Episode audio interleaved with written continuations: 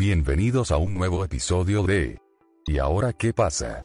Un podcast en el que hablamos de tecnología, estilo de vida y mucho más. Si les gusta el podcast suscríbanse. Tienen Spotify.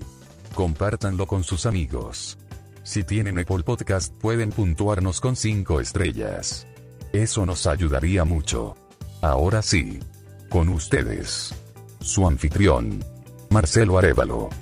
¿Qué tal amigos y bienvenidos a un nuevo episodio de ¿Y ahora qué pasa? Un podcast hecho con amor, con muchísimo amor hacia ustedes. Antes que nada no me voy a cansar de agradecer los mensajes, las preguntas. Quiero aclarar que respondo en la medida en que puedo. No olviden, chicas, chicos, que tengo una vida fuera de esto. Tengo dos hijos, una mujer y bueno, en la medida en que voy pudiendo, voy sacando las preguntas adelante y les voy respondiendo. Un poquito más rápido, un poquito más despacio, pero voy sacando las preguntas adelante y se los voy respondiendo y tratando de dejar a todos contentos, en la medida en que se pueda. Les respondo también a muchas preguntas que me dicen, che, ¿y en Instagram no tienen? ¿No está el podcast? No, en Instagram no está el podcast, pero en Instagram me encuentran a mí. Si eso les sirve, les digo que me encuentran como Marcelo-Arevalo-7306. Marcelo-Arevalo-7306. Otro método para encontrarme fuera de los que ya saben, que es el Telegram y el mail, que luego Jorge les va a decir dónde y cómo nos encuentran allí, me pueden encontrar en Twitter. Si usan Twitter, ponen arroba marcelo7311, arroba marcelo7311, se hacen amigos y ahí van a ver todos los episodios que voy subiendo y voy subiendo adelantos de los episodios que vamos a tener eh, la semana próxima. Así que, dicho esto, que me han preguntado hasta el hartazgo, vamos a hablar hoy de qué necesitas saber para ser un desarrollador de apps. ¿En algún momento te preguntaste, che, estaría bueno hacer alguna aplicación? ¿Qué se necesita? Bueno, la telefonía celular por estos días es la base de tantísimos negocios. Uno de los más solicitados, obviamente, es el desarrollo de aplicaciones. Quienes se dediquen a esta profesión deben saber no solo realizar desarrollos digitales en forma de aplicación, sino que además deben tener noción de que esas aplicaciones sean compatibles con los sistemas operativos móviles más utilizados en el mundo hoy en día, Android y iOS. Quien se dedique a la especialización en uno o los dos sistemas tendrá muchas más opciones de encontrar un trabajo, dado que gran cantidad de empresas están interesadas en este tipo de desarrollos. ¿Y de qué se encarga un desarrollador de aplicaciones? Bueno, su función principal es el desarrollo digital del software que se ofrecerá posteriormente al usuario como aplicación descargable. Si bien el desarrollador de apps es quien crea en efecto las mismas, también es quien debe poder modificarlas, corregirlas y hasta mejorarlas, incluso cuando ya han sido publicadas en las tiendas de aplicaciones.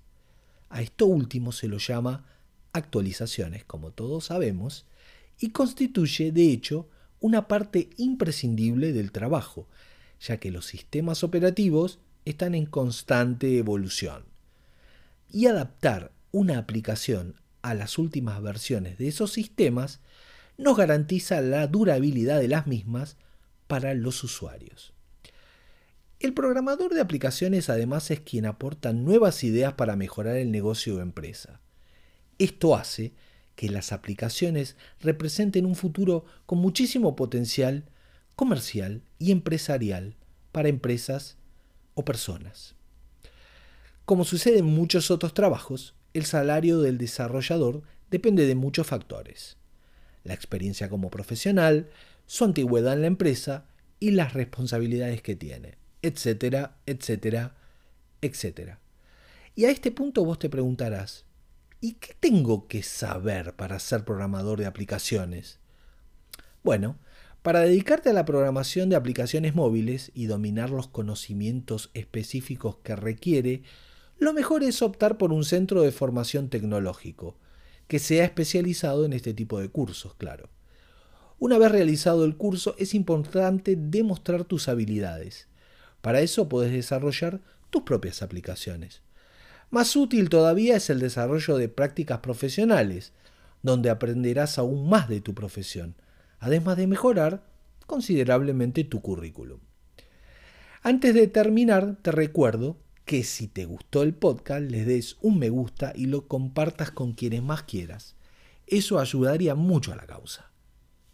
Un saludo a todos, nos estamos viendo la semana próxima, espero que este breve podcast haya sido informativo para todos aquellos que desean de alguna u otra forma crear aplicaciones, ya sea para empresas, para emprendimientos privados de una persona.